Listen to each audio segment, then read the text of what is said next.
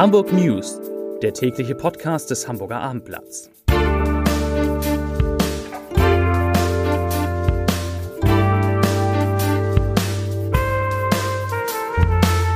Herzlich willkommen. Mein Name ist Lars Heider und heute geht es um die Frage, wie weit die Digitalisierung an Hamburgs Schulen wirklich ist und wie viele Eltern ihre Kinder trotz des Lockdowns in die Hamburger Kitas schicken. Weitere Themen, die Online-Marketing-Rockstars, kurz OMR, die rocken jetzt das Impfzentrum in den Messehallen. Der Frühlingsdom und die Cruise Days sind schon abgesagt und die durch Corona entstehende Arbeitslosigkeit ist bei weitem nicht so schlimm, wie es erscheint. Dazu gleich mehr. Zunächst aber die Top 3, die drei meistgelesenen Themen und Texte auf abendblatt.de auf Platz 3. 50 Fragen. Alles, was man zum Impfen in Hamburg wissen muss. Auf Platz 2 Deutschlands beliebtester Campingplatz liegt im Norden. Und auf Platz 1 Gesundheitssenatorin über Corona-Zahlen, Stagnation auf hohem Niveau. Das waren die Top 3 auf abendblatt.de. Am vergangenen Dienstag wurden in Hamburg mit 697 Corona-Neuinfektionen so viele gemeldet wie noch nie an einem Tag seit Beginn der Pandemie. Heute, eine Woche später, sind es 390 und somit sinkt die Inzidenz deutlich und liegt nun bei 146,2 Neuinfektionen pro 100.000 Einwohner in den vergangenen sieben Tagen. Gestern waren es noch 162,3. Dieser Wert sei aber leider immer noch viel zu hoch, das sagte die Gesundheitssenatorin Melanie Leonard heute. Allmählich müsste auch in Hamburg ein Absenken der Zahlen gelingen und es sei nicht auszuschließen, dass auch eine Virusmutation Einfluss auf das relativ stabile Infektionsgeschehen in Hamburg habe.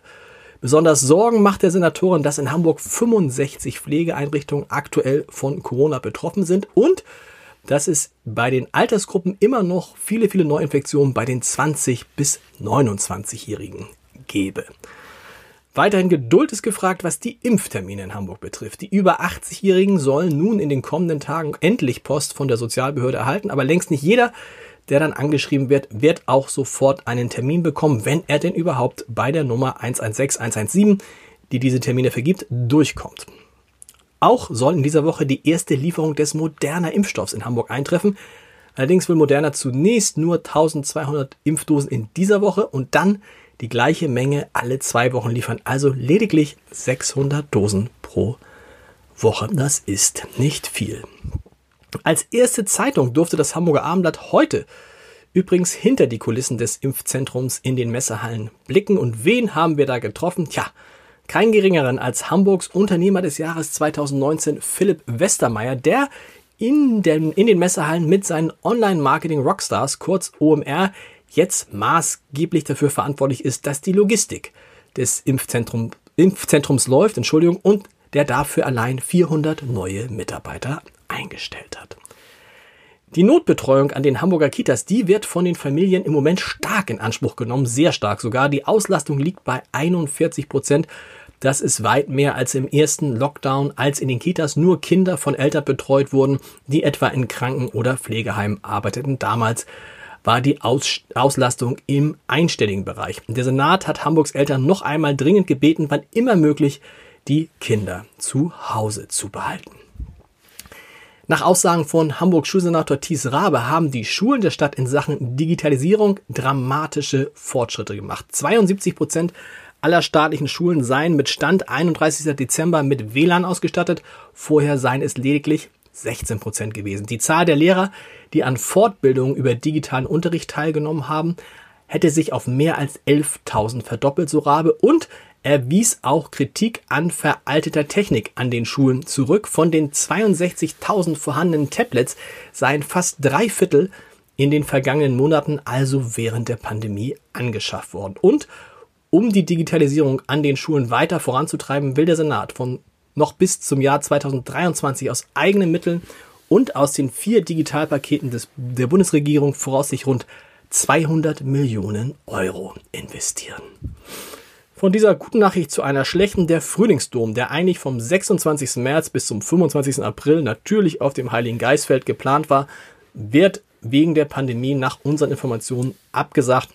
Das Volksfest war auch eine der ersten Großveranstaltungen, die bedingt durch Corona bereits im März 2020 ausfallen mussten. Auch die beliebten Hamburg Cruise Days wird es in diesem Jahr nicht geben. Eigentlich war das Kreuzfahrtspektakel im Hafen vom 10. bis zum 12. September geplant. Nach Abendblatt-Informationen wird es nun äh, in das Jahr 2022 verlegt. Zu einem Thema jenseits von Corona. Bei einem schweren Unfall in Hamburg-Horn sind heute Mittag zwei Fußgängerinnen von einem Auto erfasst worden.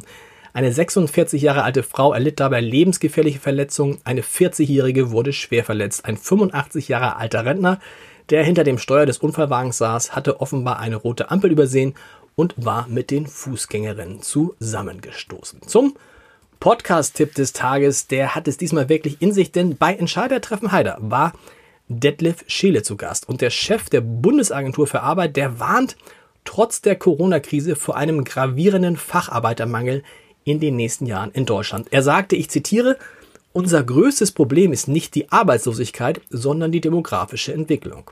Das werden wir nach der Pandemie sofort wieder erleben. In den nächsten Jahren gehen die geburtenstarken Jahrgänge in Rente. Wir brauchen jedes Jahr eine Nettozuwanderung von 400.000 Arbeitskräften, um diesen Effekt annähernd ausgleichen zu können. Zitat Ende. Schon bald, so Scheele, werde es wieder viel mehr Arbeit als Arbeitskräfte geben und deshalb forderte, fordert er in dem Gespräch in unserem Podcast einen organisierten Zuzug von Arbeitskräften. Würde niemand aus dem Ausland zum Arbeiten nach Deutschland kommen in den nächsten Jahren, würde die Zahl der Erwerbspersonen bis 2060 um 15 Millionen zurückgehen. Das komplette Gespräch können Sie jetzt hören unter www.armblatt.de slash Entscheider. Ich wünsche Ihnen viel Spaß dabei und wir hören uns in diesem Podcast morgen wieder. Bis dann. Tschüss.